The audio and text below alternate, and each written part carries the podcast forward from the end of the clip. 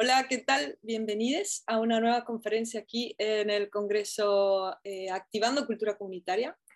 Eh, soy Daniela de Oliveira. Hoy estoy muy contenta de recibir a, alguien que quiero, admiro muchísimo por su labor, su trabajo, su entrega ahí al, mundo de, y al movimiento de las ecualdeas. Y hoy vamos a hablar sobre las estructuras legales al momento de eh, querer intencionar una igualdad y todos los problemas que nos vamos a resolver si le prestamos atención a esta tan, tan, tan importante parte de nuestra estructura organizacional. Quiero dar la bienvenida, muchas gracias Carlos Rojas por estar aquí con nosotras hoy. Gracias a ti, Daniela, por crear estos congresos tan interesantes y, y bueno, que nos están sirviendo para ir construyendo una una gran biblioteca de información para el propósito nuestro, que es poder crear estas comunidades maravillosas. Adelante, Carlos, cuando quieras. Gracias, Daniela. No es, no es tan aburrido en realidad el tema, el tema jurídico cuando, cuando entendemos que es eh, la cimentación del, de nuestros proyectos, ¿no? Y cuando descubrimos que nos ahorran, como dices tú, muchos conflictos, cuando descubrimos también que eh, manejar bien este tema nos conecta con, con la sociedad en general, ¿no? En vez de aislarnos, si le, si le damos la espalda a los temas jurídicos, eh, podemos terminar muy aislados de la sociedad y de alguna forma también perdiendo oportunidades. Y si entendemos eh, que la construcción jurídica, que son los grandes, los acuerdos de la, de la sociedad, pues han, son, son un, patrimonio de la humanidad, es decir, hemos venido aprendiendo a hacer acuerdos durante muchísimo tiempo, creando unas leyes que a veces no nos gustan, pero a veces nos salvan la vida, ¿no? Las leyes de derechos humanos, las leyes de protección de la naturaleza.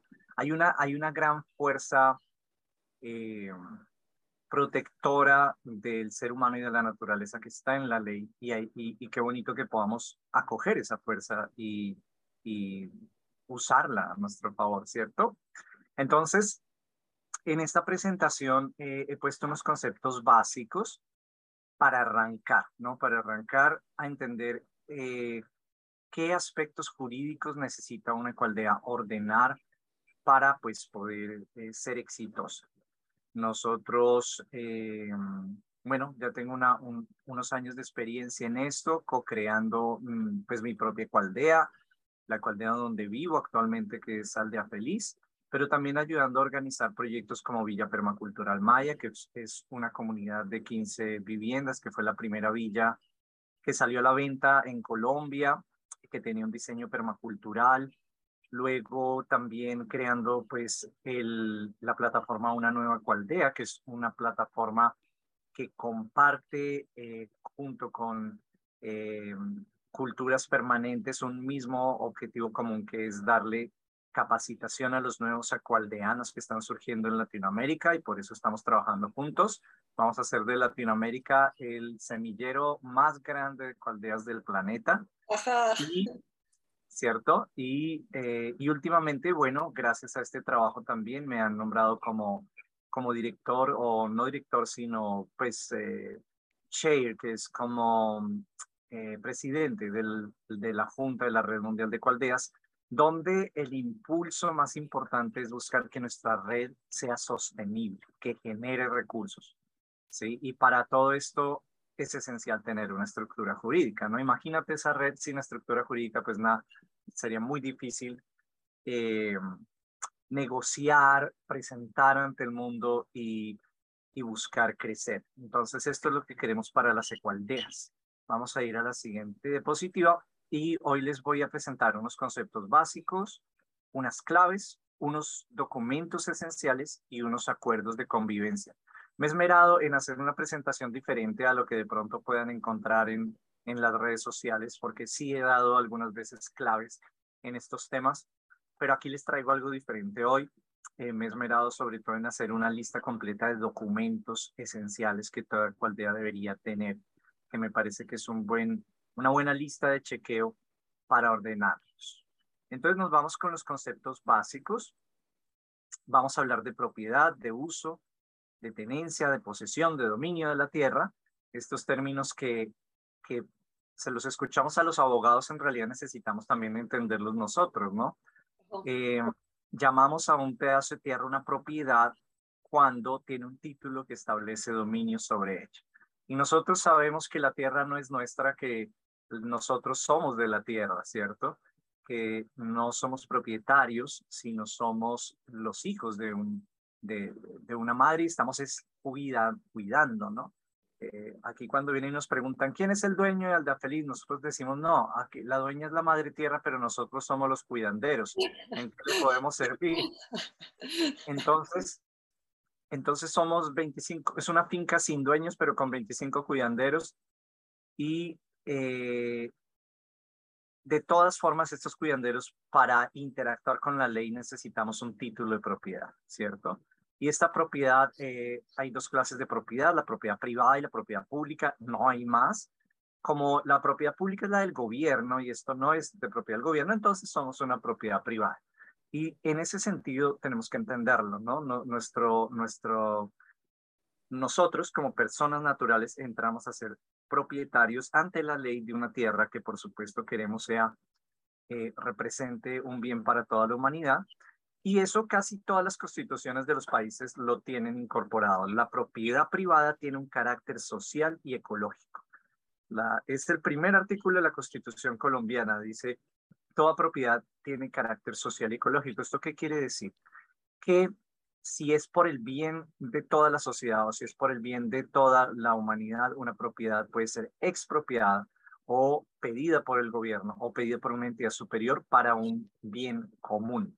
Entonces, em, claro, nosotros no confiamos de nuestros gobiernos, pero eh, sí podemos tener en nuestra propia organización ese carácter social y ecológico, que es lo que queremos en nuestra propiedad y hacer eh, todo ese deseo, todo ese gobierno que muchas veces los gobiernos no pueden dar, no pueden hacer, no pueden llegar hasta nuestra propiedad a ver que de verdad tenga un carácter social y ecológico, pero nosotros sí lo vamos a lograr.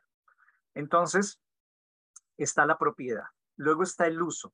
El uso es lo que realmente hacemos con la tierra y el uso es regulado por el gobierno. Tú no puedes en un terreno destinado a la agricultura construir centros comerciales, no puedes en un terreno destinado a la conservación ambiental hacer minería, aunque, aunque muchos se buscan la forma, pero pues estamos justamente buscando que los usos se respeten y normalmente los usos son protectores. Normalmente, eh, si las ecualdeas queremos proteger, pues deberíamos estar bastante de acuerdo con la protección de los usos que establecen, eh, que se establecen en la ley para proteger, salvo cuando pues eh, hay un, hay una, no sé, algún tema de corrupción y hay gente buscando cambiarle el uso a las tierras para explotar tierras que deberían ser reservadas. Por eso también existen las reservas de la sociedad civil, que son una opción que también tenemos, están las reservas del gobierno, pero nosotros como sociedad civil también podemos crear reservas y establecer usos condicionados y prohibidos en ciertos territorios. Al menos en Colombia está la, oportunidad de hacerlo a través de una entidad que se llama la Red de Reservas de la Sociedad Civil. Luego, eh, este uso permitido, condicionado y prohibido es algo relativo a cada lugar. Por ejemplo, en terreno rural normalmente podemos hacer ecualdeas como uso condicional. Es decir, si nosotros demostramos a nuestros gobiernos que vamos a cultivar la tierra y vamos a hacer unas casitas para vivir en comunidad y cultivar la tierra, normalmente deberían permitirnos hacer ecualdeas en territorios rurales o campesinos. Esto quiere decir que el uso de vivienda o el uso de comunidad puede ser un uso condicional en terrenos rurales. El, criterio lo va a tener el funcionario. Por lo tanto, eh, vamos a tener que negociar con los funcionarios de las oficinas de planeación de cada municipio para, eh, para vender la idea de que nuestro proyecto realmente protege el uso en el que se está insertando. ¿sí? Y en eso tenemos que ser cuidadosos. Yo no les recomiendo aparecerse en, en como el primer día en la oficina del director de planeación a contarle que vamos a hacer una ecualdea en un terreno rural o de protección ambiental como si nada, porque puede ser, eh, puede que te digan, no, eso está prohibido, que estás, estás loco, ¿no? Entonces, hay formas de aproximarse a esto eh, un poco más cuidadosas, como por ejemplo ver personas que ya hayan trabajado con, con estos funcionarios que, que, han, que hayan logrado licencias y muchas veces eh, trabajar a través de los, de los arquitectos o funcionarios mismos eh, que ya han tramitado licencias en un municipio dado. Normalmente nos da más claves porque, porque estos asesores nos pueden decir, mira, ¿sabes qué? Eh, aquí funciona si lo pasas como un proyecto de ecoturismo o aquí funciona si lo pasas como un proyecto de, de agricultura familiar. Y siempre hay una forma en que podemos lograr el objetivo que queremos buscando eh, en cada lugar cuál es la mejor figura de uso, ¿no? Entonces, frente al gobierno podemos tener un uso aprobado de ecoturismo, por ejemplo, y ser una ecualdea con actividades de ecoturismo. O podemos tener aprobado un uso institucional, porque, por ejemplo, podríamos tener un pequeño colegio o un pequeño centro de cuidado de adultos mayores o un pequeño centro de aprendizaje. Y eh, las autoridades pueden decir, bueno, ese es un uso institucional, lo aprobamos. Eh, queremos atraer al municipio eh, usos institucionales educativos, entonces bienvenidos, ¿sí? Y de pronto resulta más amable para el gobierno que decir, vamos a hacer una ecualdea. Entonces se van a imaginar como, no sé, un, un, montón de cosas desordenadas.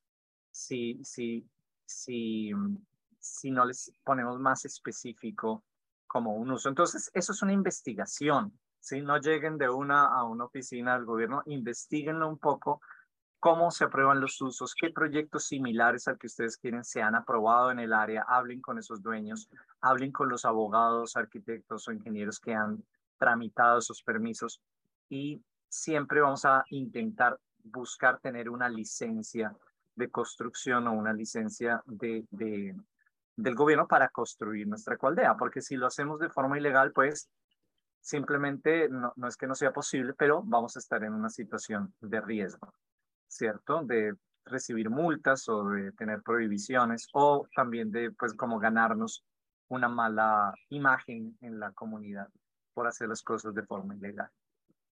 La tenencia es eh, otro término que se refiere a tener algo no propio, es decir, un, arrendatario puede tener la tenencia de un predio o eh, un heredero puede tener la tenencia de un predio, que es poseerlo sin que sea propio. La posesión es quedarse en un predio con intención de propiedad, que sucede en los terrenos baldíos o en terrenos abandonados, y, eh, por ejemplo, en Colombia, si una persona está en un predio que está abandonado y dura 15 años viviendo en ese predio, puede solicitarle al gobierno la propiedad de ese predio.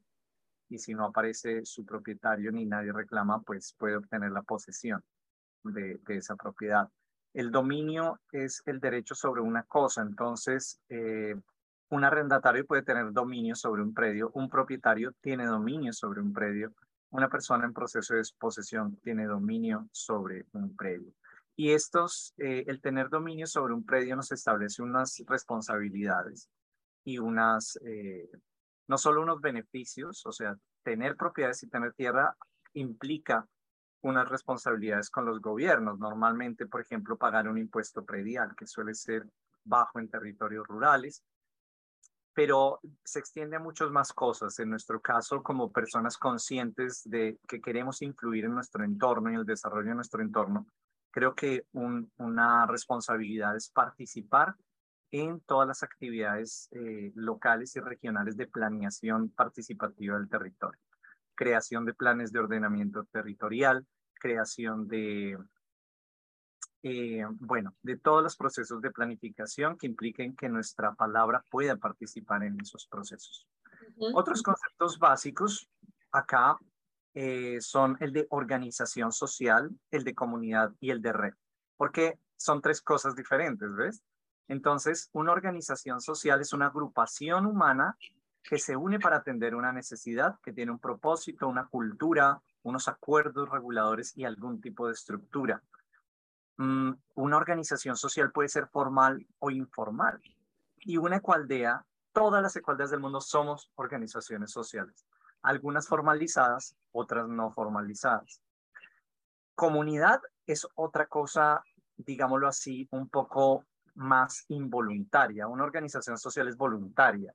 Es cuando un grupo dice, vamos a hacer esto juntos de forma voluntaria. Una comunidad es involuntaria. Tú, por el solo hecho de vivir en el planeta Tierra, ya eres parte de una comunidad. ¿Sí? Por el solo hecho de vivir en la Argentina, ya eres parte de la comunidad argentina. Y por el solo hecho de vivir en el Río de la Plata, ya eres parte de la comunidad del Río de la Plata. Y así de tu barrio, de tu cuadra, de, de tu gremio, si eres carpintera, eres parte de la comunidad de carpinteros del Río de la Plata, lo quieras o no. Somos parte de, muchas eh, formas de comunidad y gracias a ellas podemos vivir, ¿no? Hay, eh, la comunidad humana es, está impresionantemente entretejida hoy en día. Si tú simplemente saca, coges tu casa y sacas la cuenta de cuántas personas han construido tu casa, eh, sacando, teniendo en cuenta cuántas personas participaron en construir este vaso, este lápiz, eh, este computadorcito que tengo enfrente. Eh, mínimo y muy mal contados, 8 millones de personas han participado en construir tu casa. No, no eres tú y tus amigos. Son mínimo 8 millones de personas para que los materiales de tu casa lleguen donde están, para que la información que tú tienes llegue donde está. Entonces, somos parte de una comunidad global muy entretejida.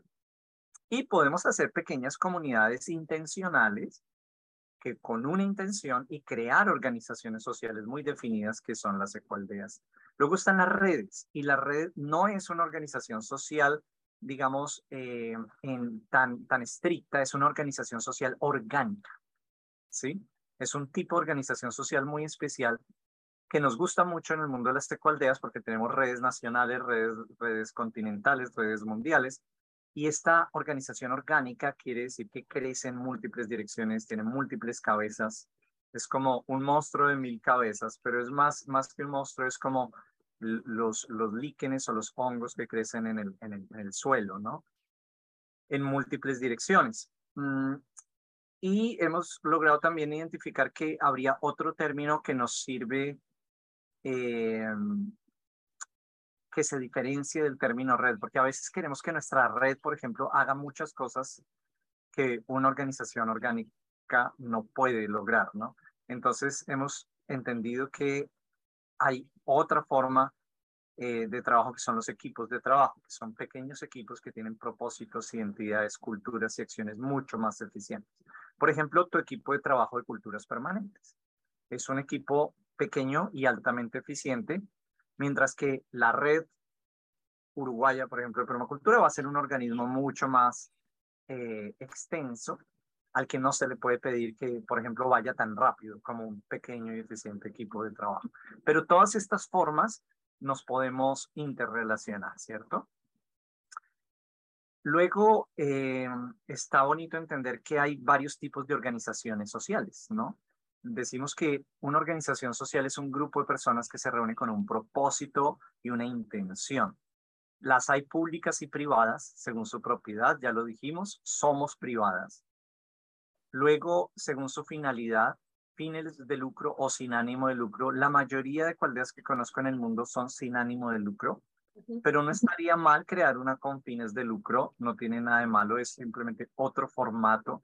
A la final, eh, a la final no es tan diferente, es básicamente el, el, objetivo final, como se establece la mayoría de cualdeas, somos sin ánimo de lucro, queriendo decir que nuestro objetivo no es acumular riqueza económica, sino tener un impacto en el bienestar humano y del medio ambiente. Luego, eh, las hay formales e informales, y esto es bien interesante porque aquí el mensaje es que toda organización social privada, eh, así no sea formal, sí es una organización social y sí es una organización sin, ánimo de lucro. Es decir, que estemos registrados o no estemos registrados al gobierno, al final le da igual. Es como cuando vivimos con una pareja eh, por muchos años, nos volvemos una pareja de hecho, ¿cierto?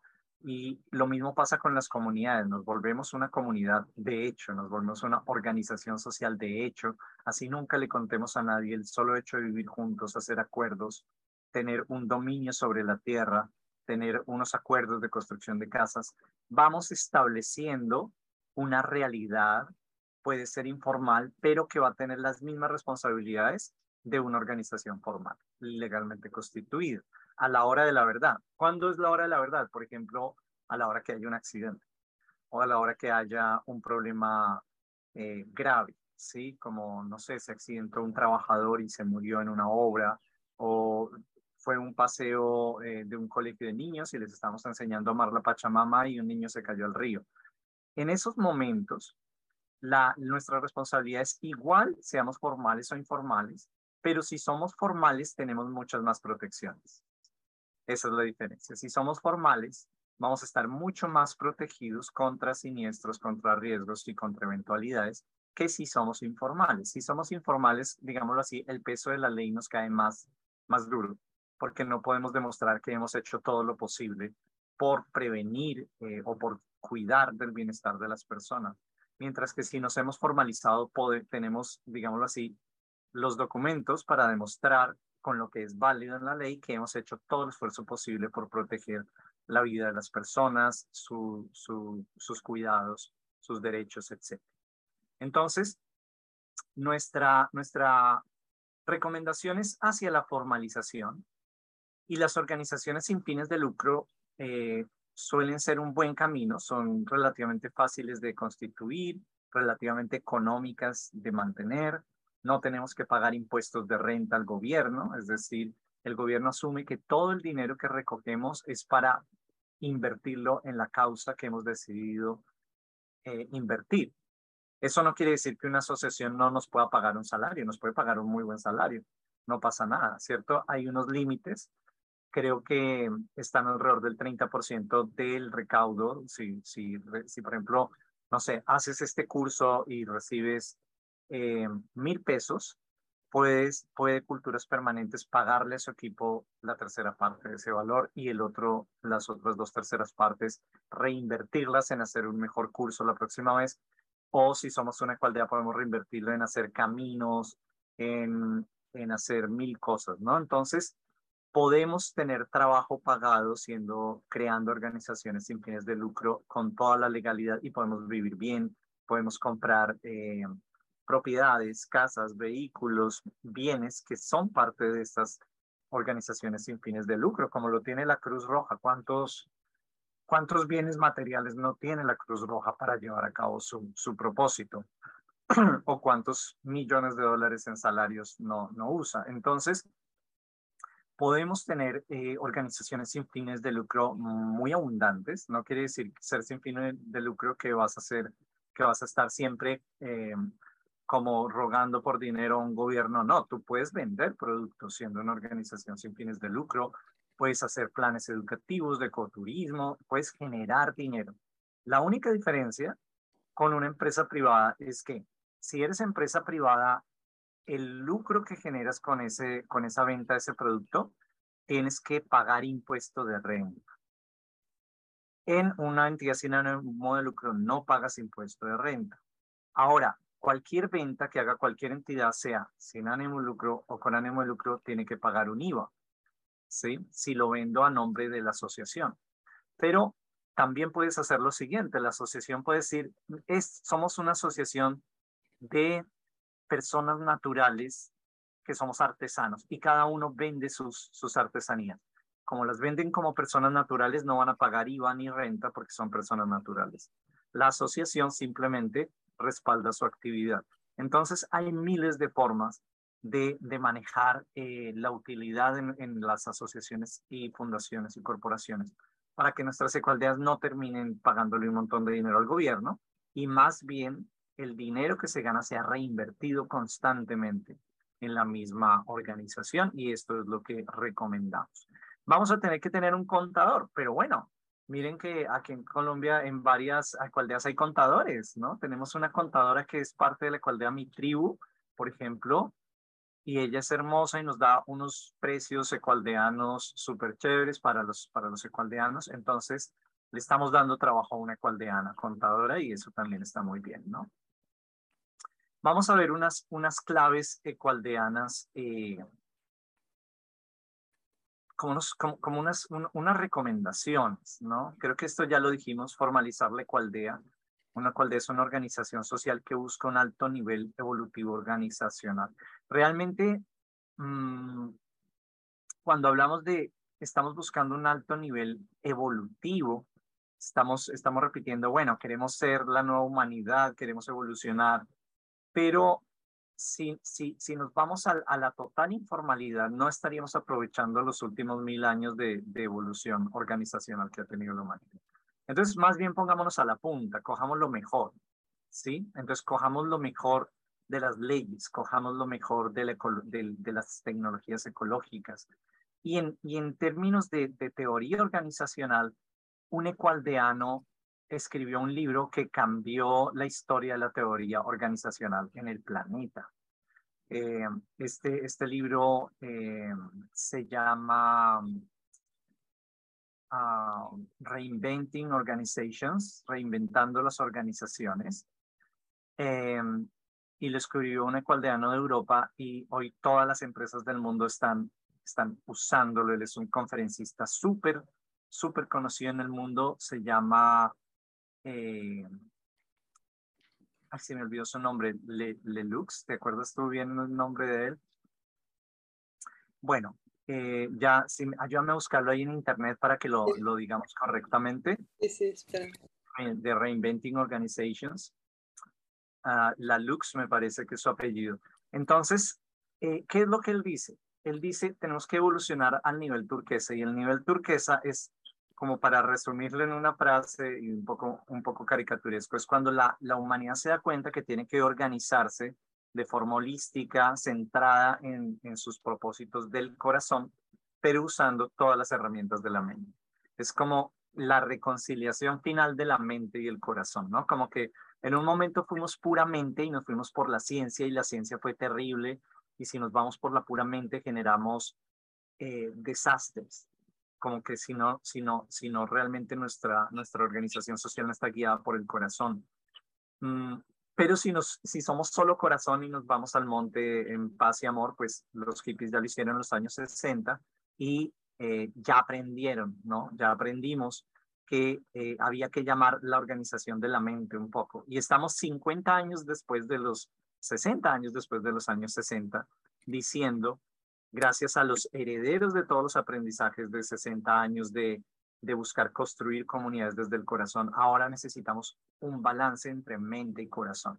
Y esa es la evolución organizacional que la Lux propone en su nivel turquesa. Es el momento en el que nos guiamos por el corazón. Nuestro propósito de crear ecualdeas eh, nace profundo, nace del amor por, eh, por realizar sueños de vida, nace del amor por, por crear una sociedad más eh, amorosa, más justa, más solidaria, nace de ese empuje solidario de las ganas de compartir, de las ganas de, hacer algo significativo en este paso por la existencia.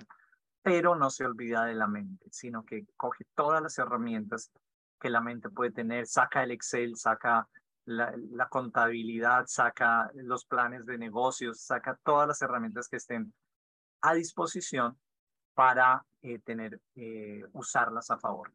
Entonces, esa es la propuesta. Una ecualdea no formalizada, como les contaba, tiene las mismas responsabilidades, pero tiene menos ventajas que una, una ecualdea que se formalice, que haga sus papeles, que haga sus documentos, que saque sus permisos. Toda organización social es vulnerable a recibir ataques jurídicos, pero somos más fuertes si estamos formalizados. Es lo que te decía. Puede un, un trabajador demandar a una ecualdea, por ejemplo sí, por, por temas laborales, por ejemplo. porque no le hicimos un contrato bien, un abogado después le dice, oiga, pero usted no tiene un contrato formal, demándelos.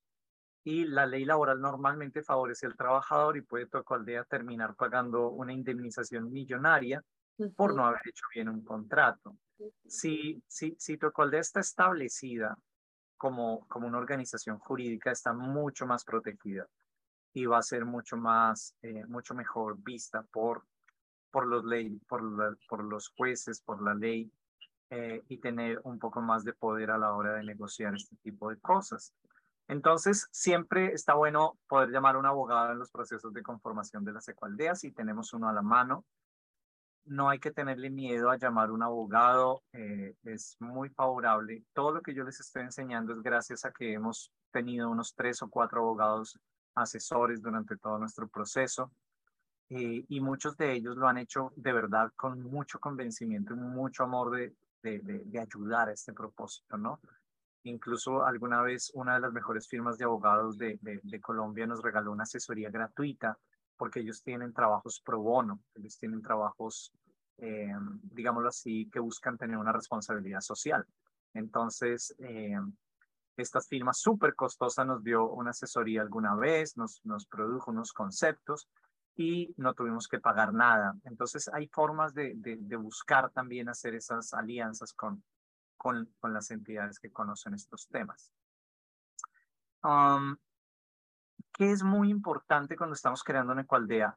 Pues muchas, muchas eh, personas se acercan a nosotros diciendo, bueno, ¿cómo convenzo a la gente que se una a mi ecualdea?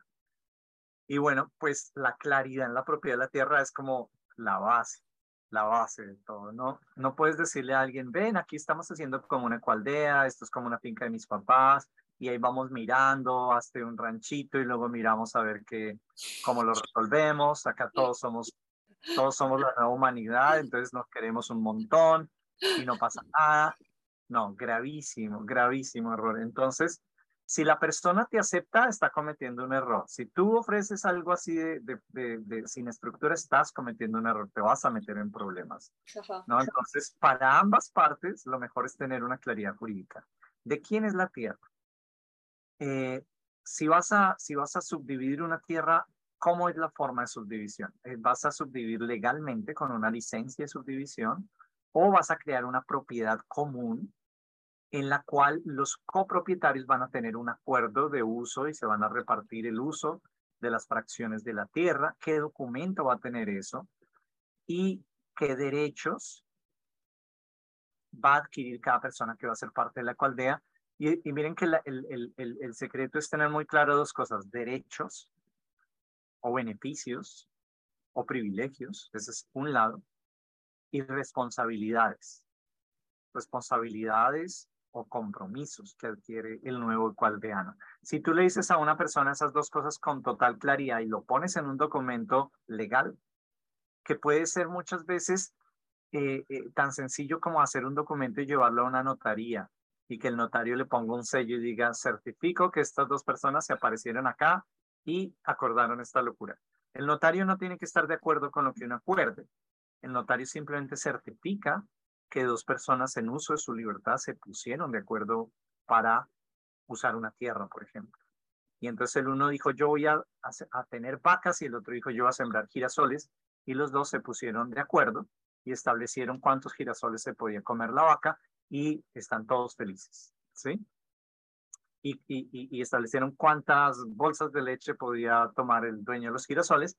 Y ese acuerdo se puede llevar a un notario y se puede poner por escrito y se puede darle algo de legalidad. Pero lo importante es que en todo proyecto, no importa su nivel de formalidad o informalidad, haya un acuerdo escrito y haya derechos establecidos y responsabilidades, porque no, no debes tener derechos sin tener responsabilidades. ¿sí? Esas responsabilidades son económicas, son de trabajo, son de cuidado de la comunidad, lo que cada comunidad quiera. Si tu responsabilidad es echarle agua a los girasoles todos los días y esa es tu única responsabilidad y la comunidad está feliz con eso, perfecto, no pasa nada. Pueden ser lo creativos que quieran ser, pero eh, los derechos de la persona que le echa agua a los girasoles están establecidos en el papel y su responsabilidad. Y todo es muy claro desde un inicio si ustedes quieren atraer gente a sus proyectos y que ponga dinero con confianza, pues denle, denle condiciones que inspiren confianza. Y esas condiciones son papeles con claridades de acuerdos. Esos acuerdos hay dos formas de hacerlo, con la gente misma, que va a ser parte. Entonces hacen una convivencia y se sientan todos a crear los acuerdos, que es muy bonito, pero muy demorado también pero bueno, si, si tienen tiempo y, son buenos cocineros y les gusta la charla, pueden llevar unas botellas de vino, hacerse unos bonitos encuentros y crear acuerdos entre todos.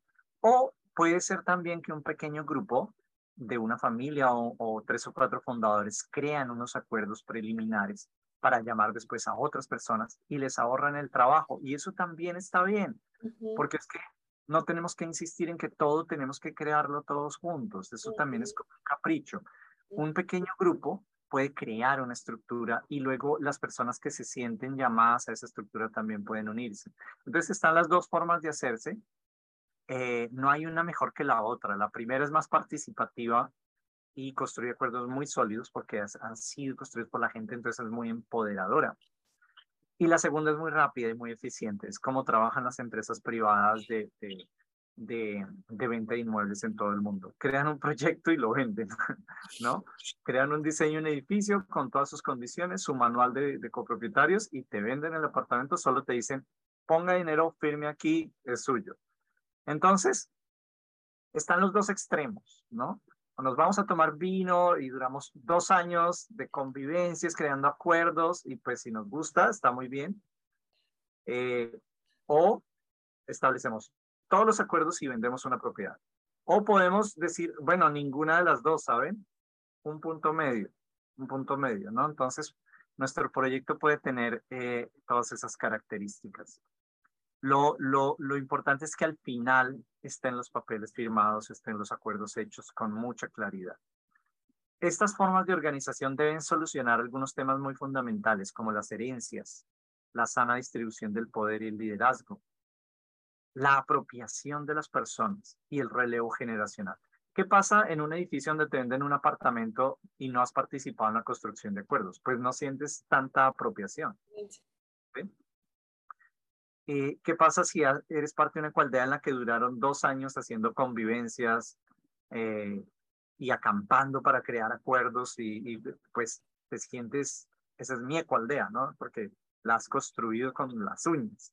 Entonces, eh, podemos buscar puntos intermedios porque tampoco tenemos, últimamente las personas pues tienen que trabajar, no se pueden gastar dos años inventándose una ecualdea que de pronto ya está inventada entonces, de pronto pueden tomar papeles, acuerdos de otra cualidad que les guste mucho, hacer una copia eh, modificada, los revisan, les cambian lo que quieren y se ahorraron un año de trabajo. Y después, por ejemplo, pueden decir, bueno, en vez de construir esto con 20 personas, que es súper demorado, vamos a construirlo cuatro. Se ahorraron otro medio año de, de demoras. Entonces, pueden haber, pueden haber puntos intermedios entre el exceso de participación y la ausencia de participación. Pueden haber unos puntos intermedios muy interesantes para sacar nuestras ecualdeas siendo participativas, pero, eh, pero pues tampoco cayendo en, eh, en el exceso de participación, que eso es algo que sucede.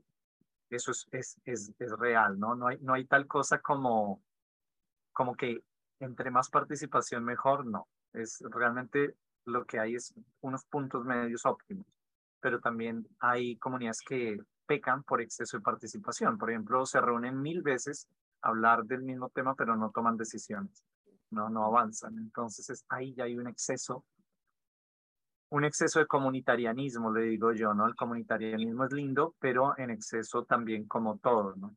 Como todo en la vida nos puede causar un problema. Mm, no sé, Daniela, si tienes hasta este punto algún comentario, alguna observación. Sí, te quería preguntar, en la forma eh, que sea con fines de lucro o sin fines de lucro, ¿se pueden hacer como combinaciones de ambas? Es claro, totalmente, totalmente. Entonces, una ecualdea puede ser ambas cosas, por ejemplo. Yo puedo tener, de, mi ecualdea puede ser puede ser ambas cosas o puede ser 20 cosas al mismo tiempo, ¿no? Por ejemplo, el nombre del día feliz puede ser, si quiero, una marca, puedo ir y registrar y trabajarla como marca. Eso es como un tema. Y puedo hacer productos con la marca del día feliz. Pero al mismo tiempo, el nombre del día feliz es el nombre de un territorio, de una finca, de un espacio físico. Entonces, como tal, puedo, puedo digamos, entender que hay una comunidad física en un territorio físico que se llama el día feliz que hay una marca que se puede llamar Aldea Feliz, pero Aldea Feliz también es una asociación sin ánimo de lucro. Entonces, esa asociación, por ejemplo, en nuestro caso es dueña de la tierra y es la representante de todos nuestros acuerdos. Si vamos a sacar una licencia, la saca la asociación Aldea Feliz, no la sacarían los aldeanos. Es la que nos representa a todos. Pero Aldea Feliz podría crear también una empresa privada que se llamara, por ejemplo, Café Aldea Feliz para exportar café orgánico. O podríamos crear una empresa para crear más ecoaldeas que se llamara eh, Desarrollos Inmobiliarios Aldea Feliz. Desarrollos conscientes, ecológicos, regenerativos, Aldea Feliz. Y entonces podríamos crear una empresa para construir casas y ecoaldeas, por ejemplo. Y podría ser una empresa privada si, por ejemplo, no todos los aldeanos quieren participar en ella, sino solo la mitad.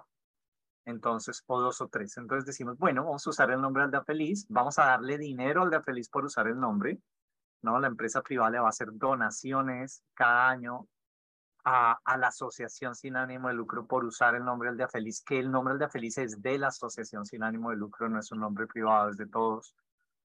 Entonces, pero esta empresa le va a dar dinero, le va a dar aportes por usar el nombre esta empresa le va a alquilar una oficina a la asociación, va a usar un predio de la asociación o va a pagarle un derecho por construir una oficina en su predio.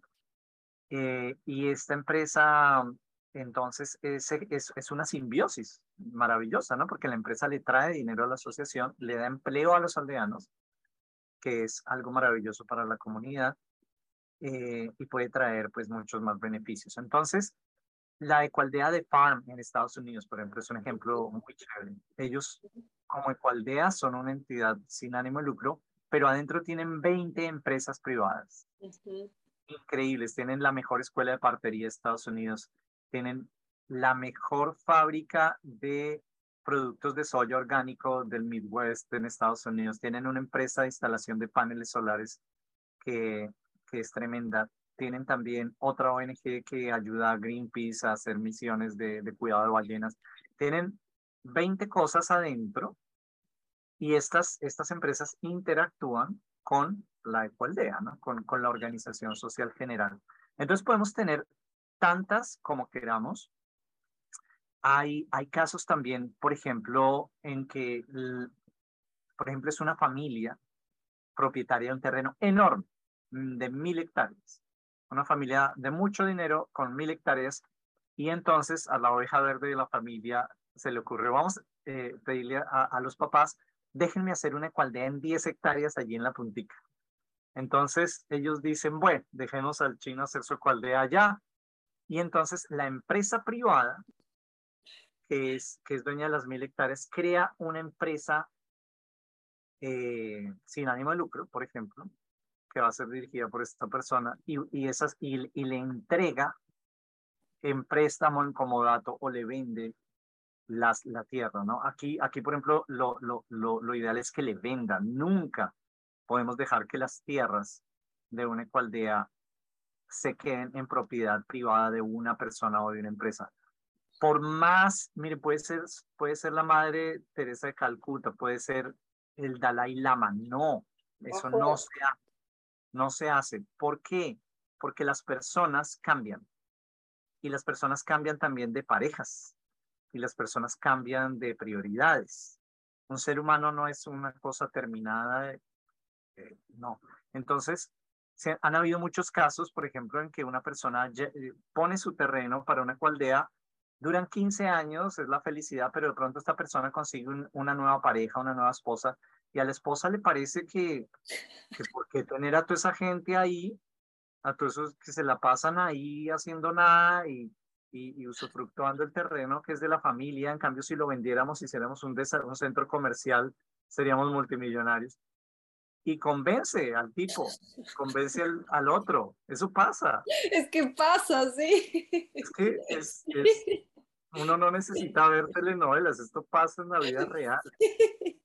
Y, Y entonces, entonces la, la propiedad nunca debe ser de un ser humano por más por más bueno y bondadoso que ese ser humano sea, porque ese, ese ser humano, ah, ¿saben qué tienen además los seres humanos, además de novias y de novios? Tienen con nuevas ideas sobre la propiedad de la familia, tienen hijos e hijas con nuevas ideas sobre la propiedad de la familia y tienen abogados, primos y tíos abogados con nuevas ideas sobre la propiedad de la familia.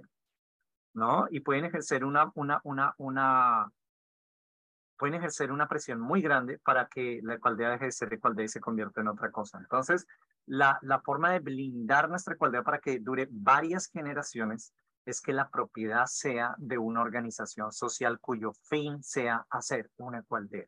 Es decir, que no se puede cambiar el objetivo de esa tierra y, y, está de esa forma protegida. Nosotros, Aldea Feliz, la Asociación Aldea Feliz tiene como objetivo crear ecualdeas y es propietaria de la tierra. Entonces, ya quedó protegida. No, no, si un día nosotros y no la podemos vender, no podemos vender la asociación, no podemos vender las tierras de la asociación. La única cosa que podríamos hacer es donarla a otra entidad que tuviera el mismo fin, ¿sí? Entonces, podríamos donarla a la asociación de la Ecualdea X para que continúe el fin, pero esta tierra no puede dejar por ley de ser una ecualdea. No podemos venderla para hacer negocio, sería criminalizado, es decir, sería, sería un, un, un, error jurídico. Si, por ejemplo, entrara la asociación unos malandros disfrazados de hippies, ¿no? Entrar y decir, vamos a disfrazarnos de hippies, vamos a apoderarnos de, la asociación y luego vamos a vender esa tierra para crear un, un negocio inmobiliario millonario o hacer una mina de oro a cielo abierto, porque eso está lleno de oro y diamantes.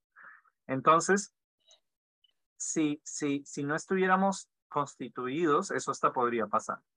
Pero como estamos legalmente constituidos, cualquier ecualdeano que pueda haber una irregularidad dentro de la asociación diciendo aquí alguien quiere cambiar el fin por el cual esto fue creado, puede demandarlo ante la justicia, ante las, las autoridades y la ley estaría de nuestro lado.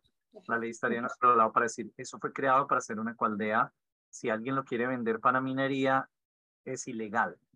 Entonces, eh, miren cómo también la ley, pues finalmente nos ayuda a protegernos también.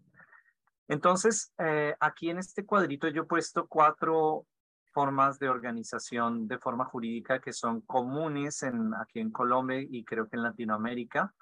Voy rápido por ellas, aunque ustedes ya han tenido tiempo ahí de, leerlas. Básicamente, eh, el terreno de un solo propietario o familia benefactor es el caso más común. Una familia tiene una finca y decide hacer una cualdea en ella o llamar a unos amigos. Tiene unas ventajas como la organización rápida, pero una desventaja poderosa y es la alta vulnerabilidad en el largo plazo si la propiedad no se transfiere a las familias que van a ser parte. Si se conserva en una sola familia, hay una disparidad de poder, un exceso de poder en, en las personas que tengan la propiedad de la tierra. Eh, entonces hay que buscar evitar esta situación al máximo. Puede ser una situación transitoria, pero hay que buscar ir hacia la propiedad colectiva para resolver los relevos generacionales, ¿no? Si yo voy a construir una casa, quiero que sea en un sitio donde esté seguro que mi hija va a poder heredar esa casa sin problemas jurídicos. Entonces, eso es importante resolver. Otra forma es tener un terreno colectivo que sea de una asociación o una corporación sin ánimo de lucro, es lo que hemos hecho en Aldea Feliz.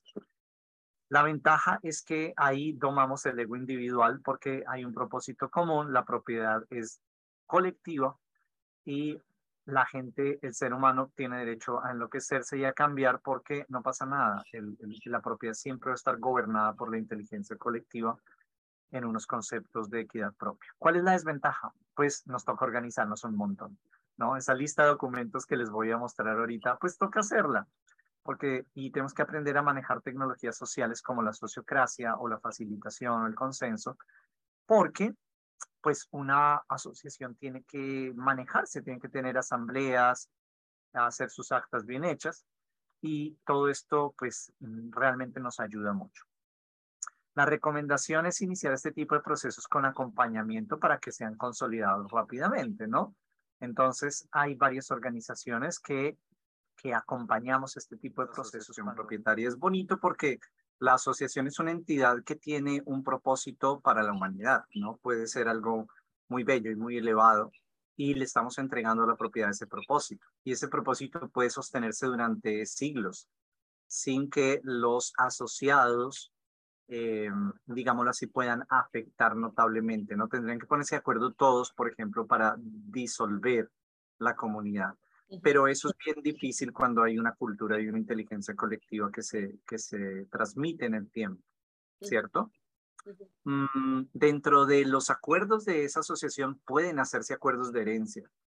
Entonces, no es que si yo entrego toda una asociación, entonces mis hijos ya no van a tener una herencia. No, porque mis hijos pueden ser, yo puedo, eh, eh, digamos, dentro de los acuerdos de la asociación, heredar derechos de participación en esa asociación, de heredar privilegios y derechos acordados entre todos para las futuras generaciones. Por ejemplo, en Aldea Feliz acordamos que si un niño vive la mitad de su infancia, es decir, nueve de sus primeros 18 años en la aldea, tiene derecho a ser asociado sin pagar ningún ingreso como asociado. Sí, ese es un acuerdo, por ejemplo, que nos inventamos acá.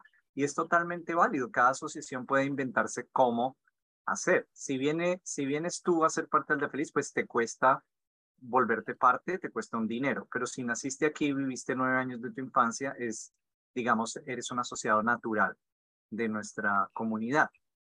Entonces, así le estamos diciendo a nuestros hijos, eh, tienen un derecho. ¿Qué pasa si alguien vive tres años de su infancia y no nueve? Ah, bueno, pues hacemos una, un una, una descuento proporcional de su ingreso a la asociación, ¿sí? Entonces, va a pagar una parte, pero va a pagar menos que alguien que, que no haya vivido ningún año de su infancia en la, en la comunidad. Entonces, todos esos acuerdos se pueden hacer, ¿no? Y hay una, gran espacio para la creatividad y para hacer acuerdos bonitos, justos. Por ejemplo, en, Aldea Feliz tenemos acuerdos internos como que las mujeres que están cuidando niños ah, durante los dos primeros años o tres, no, creo que dos, de cuidar un niño no están obligadas a hacer ninguna de las tareas de mantenimiento de la comunidad. Sí, es decir, están liberadas de todas las tareas porque su tarea es cuidar a su bebé y eso es considerado una tarea comunitaria dentro de este lugar. Entonces, es bonito porque acuerdos que nos gustaría que tuviera la sociedad allá afuera, si somos una, una entidad constituida y organizada, podemos decir, bueno, aquí dentro de este terreno, en esta asociación, las cosas son así podemos hacer esos acuerdos, ¿no? Mm, luego está la cooperativa, que es tiene las mismas ventajas de la, de la entidad sin ánimo de lucro. De hecho, es una entidad, una especie de entidad sin ánimo de lucro. Mm, y tiene las mismas ventajas, ¿no? Es muy sólida, requiere, eh, puede tener sus propios acuerdos muy creativos. ¿Cuál es la, desventaja? Pues que necesita bastante dedicación de administración, o sea, no es fácil sostener una cooperativa, hay que presentar informes al gobierno, todo eso, pero es funciona muy bien para un grupo grande. Sigamos una ecualdea que va a tener 50 familias, es perfecto, una cooperativa. Eh, creo que tu país, eh, Uruguay, es pionero en el mundo en el tema de la vivienda cooperativa, ¿no? Ustedes tienen unos movimientos cooperativos fuertes, fuertes. Y hay allá, por ejemplo, en, en sé que en Argentina, Uruguay, Paraguay, ah, hay eh, movimientos de, vivienda cooperativa con, con, con muchísima tradición. Luego están las asociaciones de vecinos eh, en propiedades privadas contiguas. ¿Esto qué es? Esto es bien interesante. Mi hermana, por ejemplo, eligió esta forma. Ella vivió en Aldea Feliz. Dijo, no, demasiado comunitarianismo allá. ¿No? Eso de comer todos juntos y que el, y que el terreno es todo colectivo. No, yo quiero algo más privado. Yo quiero no tener que preguntarle a nadie cuántas gallinas quiero tener, ni el nombre de mi perro, ¿cierto? Eso yo quiero tener cuantos perros yo quiera y se me ocurra y si amanezco con ganas de, de tener eh, lagartijas, pues voy a tener lagartijas y no, no quiero tener que preguntarle a nadie. Y hay muchas personas que tenemos que resolver esa, esa dualidad, ¿no? ¿Nos gusta vivir en comunidad o realmente nacimos para tener terrenos individuales y familiares donde no, donde realmente necesitamos esa libertad personal? Y ambas opciones son perfectas, no hay una mejor que la otra, ¿no? no entonces, podemos hacer ecualdeas de propiedades privadas contiguas. Esto es, eh, por ejemplo, aquí en la red Cunagua son alrededor de unas 15 o 20 fincas de ecualdeanos y entre todos conforman la red de la reserva y protegen la cuenca del río y se encuentran, hacen fiestas, eh, sus hijos todos son amigos, eh, cultivan cosas juntos, a veces se ponen de acuerdo en en, temas de, protección ambiental, temas de comunidad, tienen mucha vida comunitaria, pero sus propiedades son privadas, ¿no? ¿Cuáles son las ventajas? Pues una alta movilidad e independencia de las familias, permite un balance muy sano entre lo individual y lo colectivo porque cada familia decide hasta dónde quiere ser comunitario, hasta dónde no. Pero eh, la desventaja es que hay un, digamos, eh, hay más alto riesgo de que entren personas no deseables a, a ese tipo de comunidad porque no puedes filtrar a las personas. Simplemente si alguien decide vender eh, hoy y tiene afán, se lo puede vender, no sé, a un narcotraficante y pues nadie puede decir nada porque no tenemos la, las, las herramientas jurídicas para decir nos oponemos a eso. Mm. ¿sí? Mientras que si la propiedad es colectiva, podemos perfectamente decir, acá para entrar necesitas entrevista, necesitas un tiempo de prueba, necesitas todo esto, esta aprobación de la asamblea de la comunidad para que seas parte. Entonces, ahí pierdes ganas libertad, pero pierdes control, ¿no? Entra un poco más la lógica, de, la lógica un poco más, digamos, capitalista eh, y, y, pues todo su salvajismo, ¿no? Pero hay formas en que, en que se puede regular. Podemos tener unas, unas eh, fincas contiguas para crear una ecualdea y crear además una asociación de vecinos, por ejemplo, ¿sí? Una asociación de vecinos que hacen acuerdos colectivos sobre muchos temas, cómo se administran las vías, cómo se y pueden crear un tema de límites y consecuencias internos, ¿no? Como decir, nos hemos propuesto que nadie va a poner la música en, volumen alto y el que lo haga le vamos a poner una, una multa eh, o, o, lo vamos a, a pedir que haga un trabajo extra por la comunidad o algo y eso puede llegar a funcionar. Lo que pasa es que cuando el propietario dice, se para y se enrancha y dice, es mi propiedad privada y yo no quiero hacer lo que, lo que ustedes quieren, según la ley impera la propiedad privada. Y esa es como la, un poco la tragedia de nuestra sociedad, es que, es que le hemos dado muchos dientes a los derechos privados en las propiedades, mucho, ¿no? Está la imagen del tipo con su con su escopeta así al frente de la casa y esto es mi propiedad. ¿No? Eh, eso es como lo que ha promovido, ese es el monstruo que ha promovido nuestra ley con tanta defensa de lo privado. Y un poco el poner la propiedad en propiedad colectiva, sea de una cooperativa o una asociación, lo que hace es que nos devuelve una lógica más comunitaria en la que ya desaparece esa figura del, del patrón con la escopeta y se vuelve más una administración colectiva en la que todos están defendiendo el interés común y si alguno se pasa un poquito, eh, hay toda una comunidad que, que dice, te me calmas, ¿no? Y, lo, y, y, y, se controla mucho, digamos, ese ímpetu individual, eh, lo cual no quiere decir que no se pueda desarrollar empresas privadas, que sí se puede, ¿no? Y súper lindo una, una ecualdea, por ejemplo, que sea una asociación sin ánimo de lucro, con un fin muy elevado, pero que dentro de sus características tenga promover el, emprendimiento individual de sus miembros y que si cada uno quiere tener una empresa, incube esas empresas, le dé fuerza, le dé, para que las personas puedan tener una forma de vida económicamente eh, rentable dentro de sus ecualdeas. Porque un error que veo cometer muy, muy frecuentemente en las ecualdeas es que eh, a veces como que impedimos el emprendimiento individual. ¿sí? Lo, lo, lo, lo, demonizamos un poco, ¿no? Si una chica dice, voy a hacer jabones y los voy a vender para, para prosperar económicamente, de pronto alguien más dice, no, pero hagámoslos entre todos. Pero entonces no está entendiendo que es que la chica necesita hacer jabones para ella, no para todos, sino para tener un emprendimiento personal. Y ya cuando se colectiviza, ya la chica no tiene ganas de hacer jabones más. Es como, ah, ya perdió el impulso, porque hay un impulso individual que necesita ser honrado.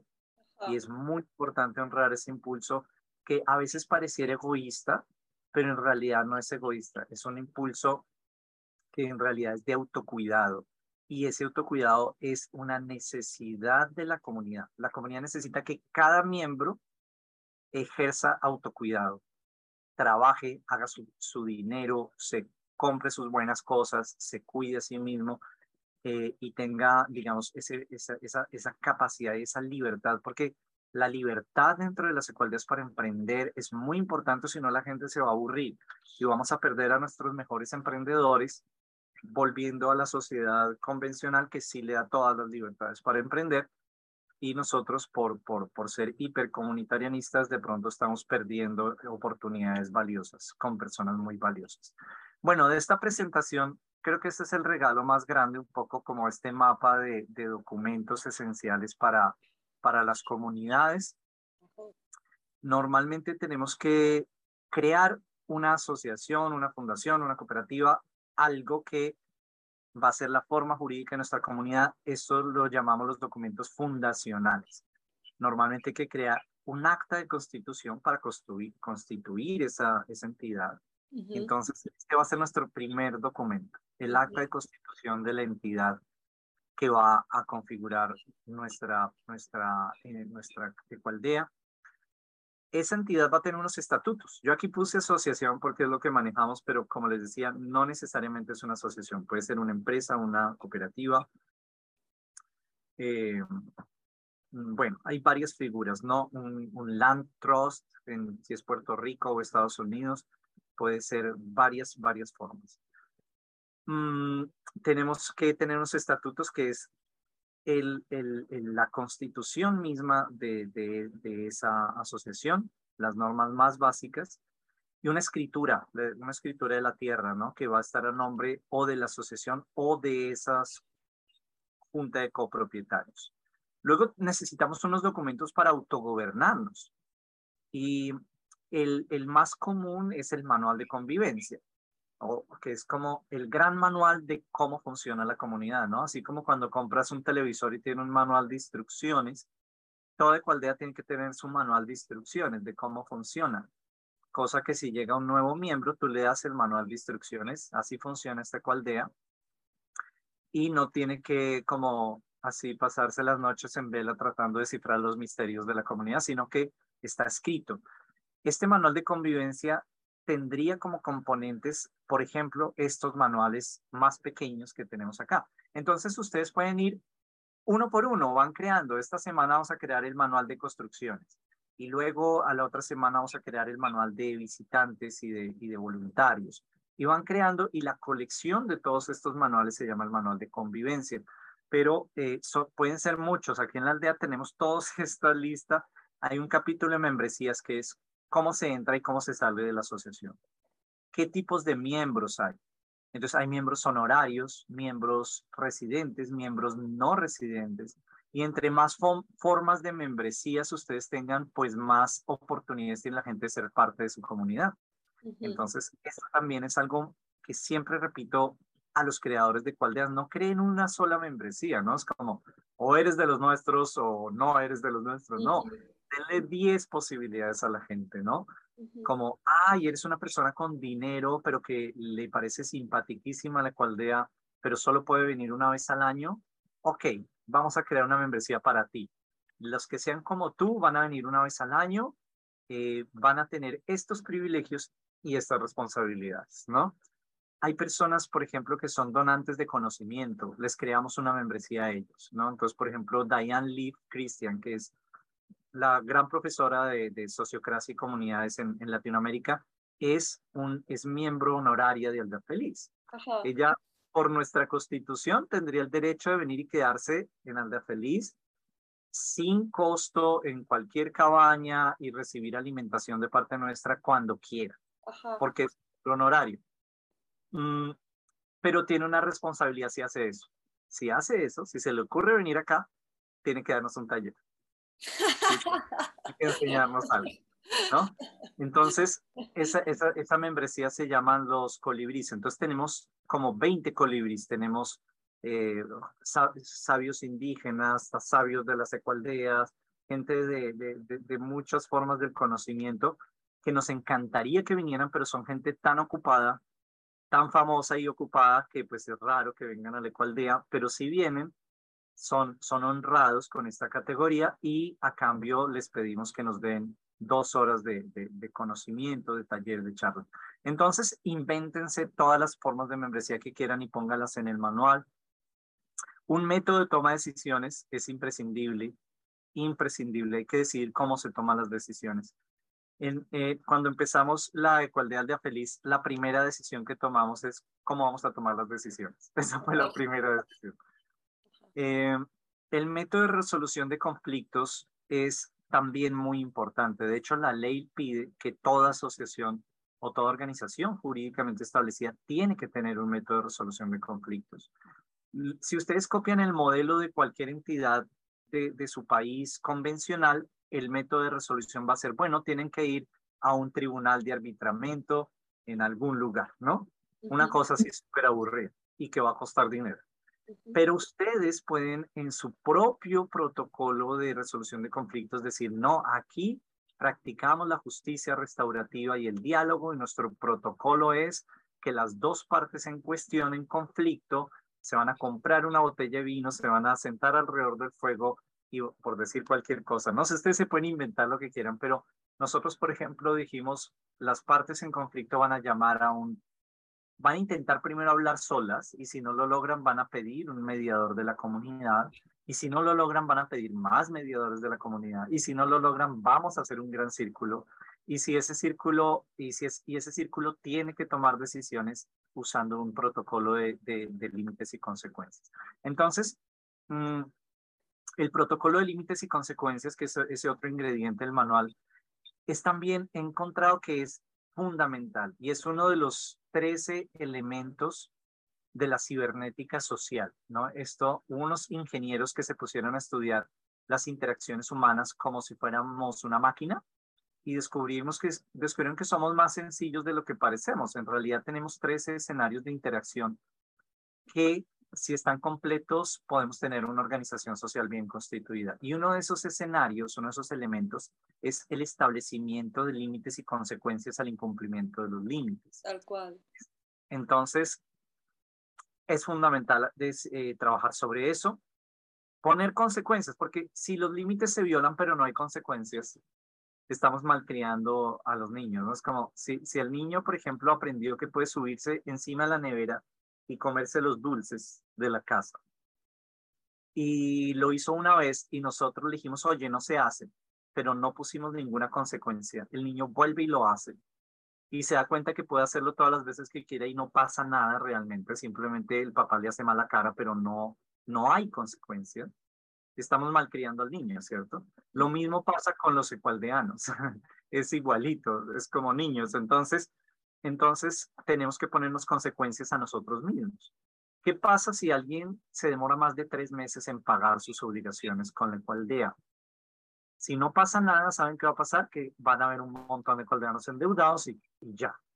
Pero si hay una consecuencia a través de, de, un, de, un interés de mora o de, o de que pierdes unos privilegios si no pagas a tiempo, pierdes el derecho a tomar decisiones o pierdes el derecho a, a, a usar los espacios comunes, no sé, algo, alguna consecuencia acordada entre todos, pues entonces hay mucho más probabilidad de que las personas eh, respeten los límites si conocen y si han construido la consecuencia conjuntamente, ¿no?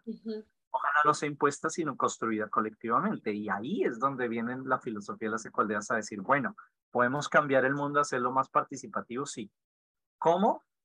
Eh, eliminando las consecuencias, no, muy mala decisión.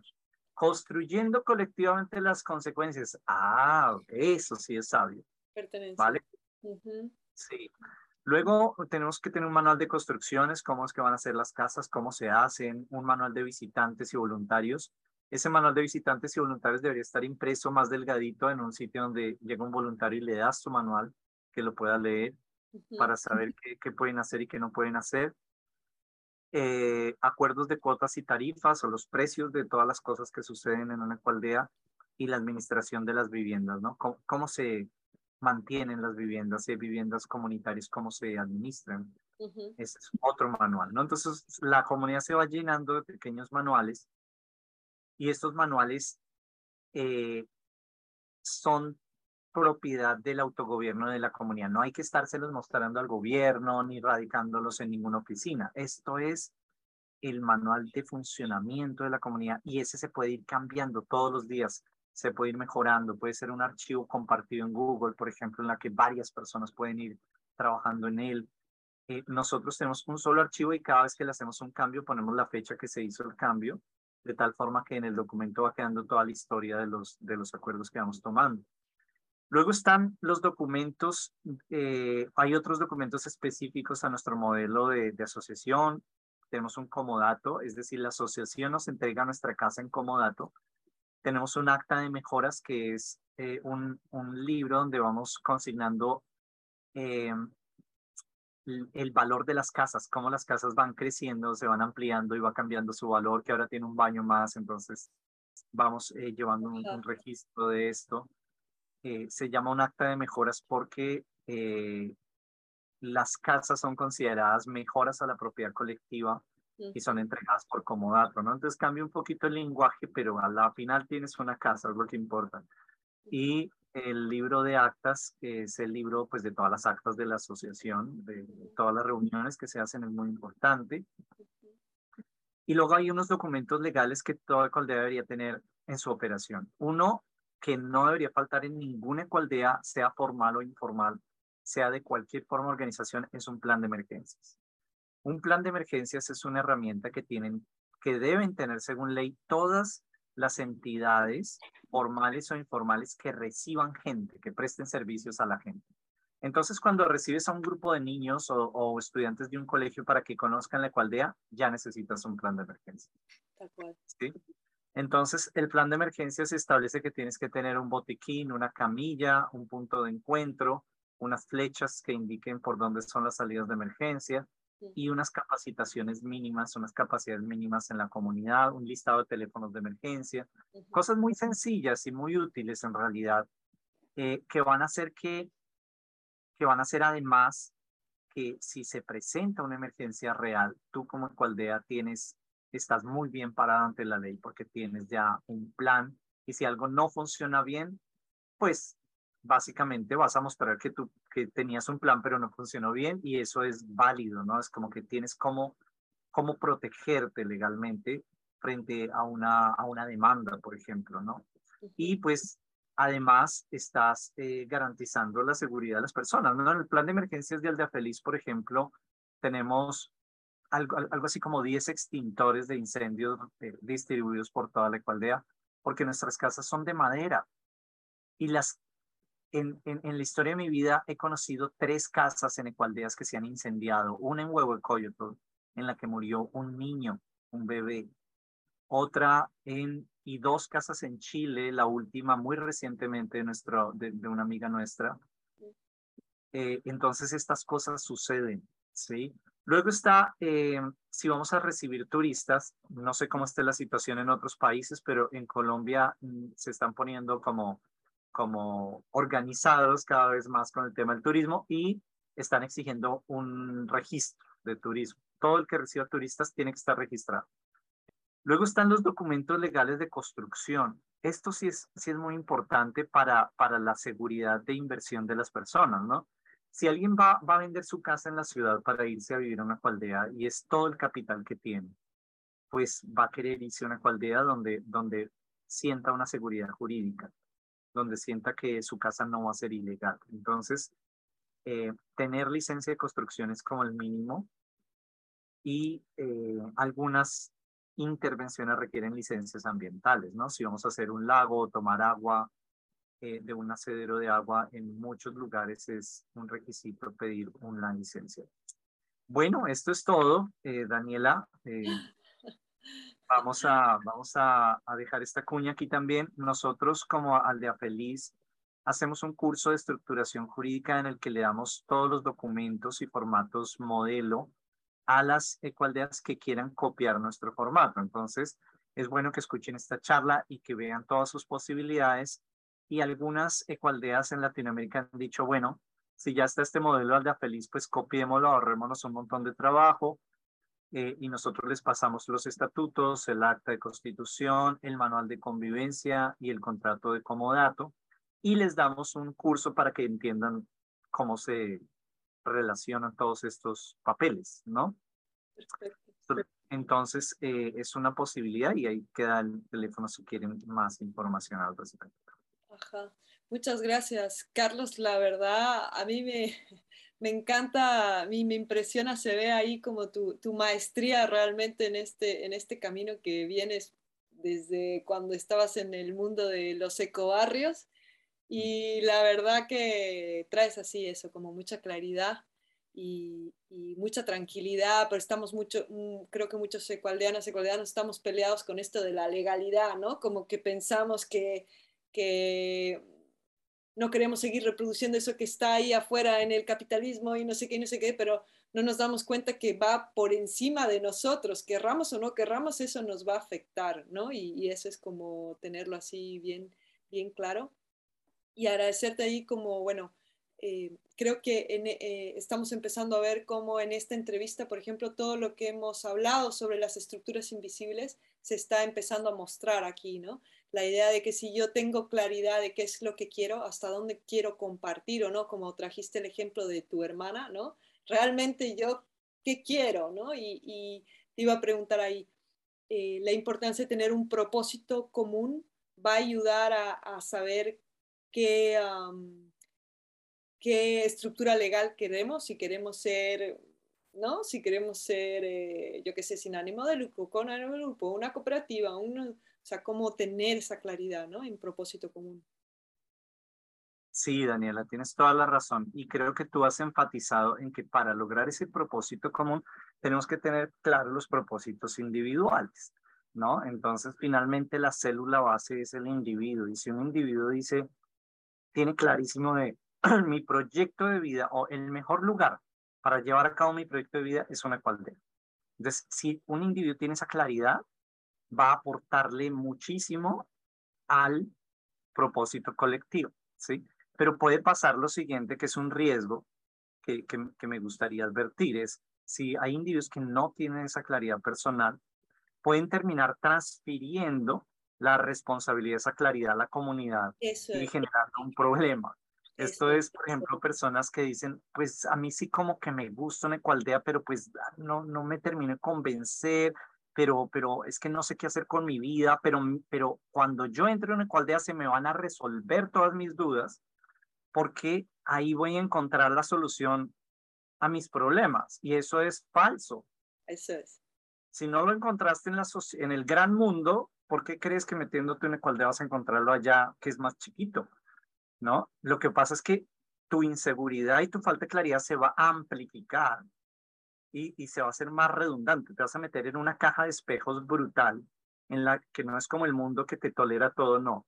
Una comunidad ecualdeana te muestra como un espejo todas tus, toda tu, tu inseguridad y pues, y pues simplemente la vas a amplificar. Y muchas veces lo que pasa es que personas que no tienen claro su propósito de vida o su proyecto de vida, eh, no lo han decidido, no lo han aterrizado totalmente, entonces eh, empiezan a poner esa responsabilidad en la comunidad diciendo cosas como, como, lo que pasa es que aquí el propósito colectivo no está claro y por eso es que las cosas no funcionan. Y mentiras, resulta que el propósito colectivo puede estar claro y el propósito individual está enredado todavía. Entonces siempre a la final es la colección de propósitos individuales claros lo que va a hacer que una ecualdea tenga mucho éxito. Y, no hay necesidad que esos propósitos sean muy complejos, ¿no? Simplemente eh, te contaba el otro día, si una ecualdea se reúne con el propósito de crear una ecualdea, es un suficiente propósito. ¿sí? El propósito es, vamos a crear una ecualdea, vamos a aprender qué es eso, vamos a tomar esto como un camino de aprendizaje hasta lograr construir algo muy hermoso que se llama una ecualdea que reúne una gran diversidad de sueños colectivos. Fin, eso, eso es suficiente todo el resto del trabajo está en que tú como persona digas, y mi proyecto de vida personal es ser educador, eh, construir una familia hermosa, bueno, cada cual tendrá, ¿no? Crecer como, como eh, crecer interiormente, el otro querrá volverse bioconstructor, el otro querrá... Entonces, si, si tengo claro que ese es mi propósito, por ejemplo, volverme un muy buen bioconstructor, es perfecto, es perfecto que yo sea parte de una ecualdea, porque ahí voy a desarrollar ese propósito de vida. O una persona que quiera aprender educación alternativa y educar a sus hijos con educación alternativa, tiene un maravilloso escenario en una ecualdea. Pero esa claridad y esa fuerza de propósito de los individuos es la que en últimas fortalece a la comunidad. O sea que siempre nos toca estarnos devolviendo. Cuando veamos que un individuo está débil en el propósito, pues la comunidad puede ayudarle a fortalecer ese propósito y así nos ayudamos juntos, ¿no? O cuando alguien está, está flaqueando en esa dimensión individual, la comunidad sí puede acompañarse, pero tener la claridad que la comunidad no me va a resolver mi falta de claridad, porque si no, imagínense 10 personas con falta de claridad juntas pidiéndole a la comunidad que les resuelva su falta de claridad. Es como, es, es una receta que no funciona muy bien, ¿no? Mientras que, mientras que unas, un grupo de personas que, que, que el uno dice, lo mío es la bioconstrucción, el otro, lo mío es la educación, el otro, lo mío es el crecimiento personal, y se, y se unen juntas eh, desde, desde ese ganas de aprender, pues construyen algo muy lindo. Así, por favor, escuchen la voz de Carlos Rojas y que puedan poner ahí esa, ese trabajo en, en tener clara las legalidades eh, de cómo queremos eh, habitar ¿no? esos, esos territorios que van a traer mucha protección. Carlos, te quiero abrir ahí un espacio también para que nos cuentes sobre UNE, para que nos cuentes ahí sobre, sobre tus próximos proyectos que estás ahora a punto de, presentar también, de salir. Vale, gracias Daniela. Sí, eh, voy a poner nuevamente esta diapositiva para que vean la dirección de una nueva ecualdea.org. Una nueva ecualdea es eh, una organización que nació hace dos años y eh, queremos ser un semillero o una especie de incuba, plataforma de incubación de, de nuevas ecualdeas. Tenemos un mapa con más de 350 nuevos proyectos ya registrados que, son, que están naciendo en Latinoamérica, van a crecer con este congreso, siguen, seguimos creciendo. Y eh, en esta plataforma vamos a ofrecer una colección de todas las charlas en línea que se han hecho en los últimos dos años en Latinoamérica. Las hemos escogido, las hemos curado, las hemos eh, editado un poquito para, para que se vuelva el reservorio de conocimiento de los creadores de nuevas ecualdeas.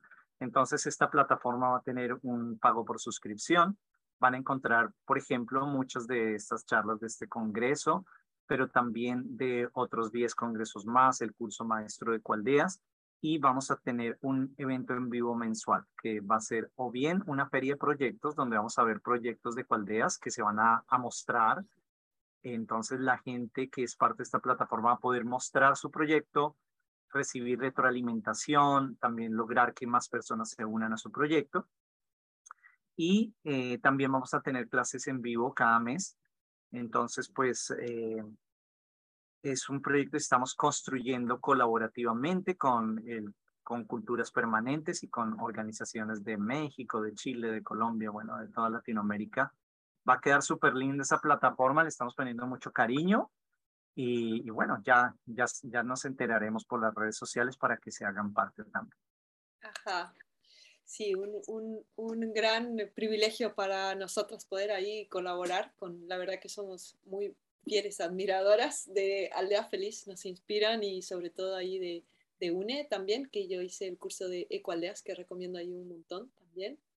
Así que eso, muchas, muchas, muchas gracias, Carlos. Me encantó tenerte otra vez más y ahí seguimos. Te abro ahí el espacio para que te despidas.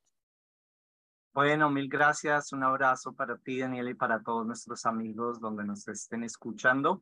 Somos una sola familia creciendo muy bonita, como somos el semillero de las ecualdeas del mundo. Latinoamérica está, está creciendo, está floreciendo en, proyectos de vida en el campo, resilientes, cada vez más responsables, cada vez más ordenados, más creativos. Entonces, estamos muy felices de, de ser parte de, este crecimiento.